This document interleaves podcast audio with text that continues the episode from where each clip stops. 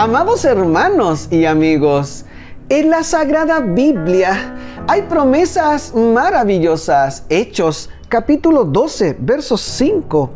Así que Pedro estaba custodiado en la cárcel, pero la iglesia hacía sin cesar oración a Dios por él.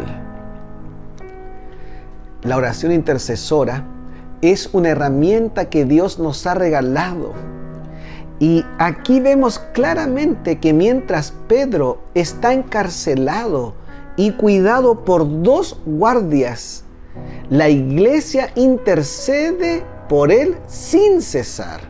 Si tú lees lo que está a continuación, te vas a encontrar con un tremendo milagro, maravilla de Dios. Un ángel viene a Pedro, le da indicaciones, el apóstol Pedro pasa a las guardias y sale. Fue tan milagroso que cuando lo ve una joven y le cuenta a los discípulos, no le creen. Hasta que Pedro se acerca y le dice, sí, realmente yo estoy libre. ¿Te das cuenta del poder de la oración intercesora? Nunca dejes de orar por aquellos que alguna vez te pidieron o aquellos que necesitan de tus oraciones. Y recuerda, primero Dios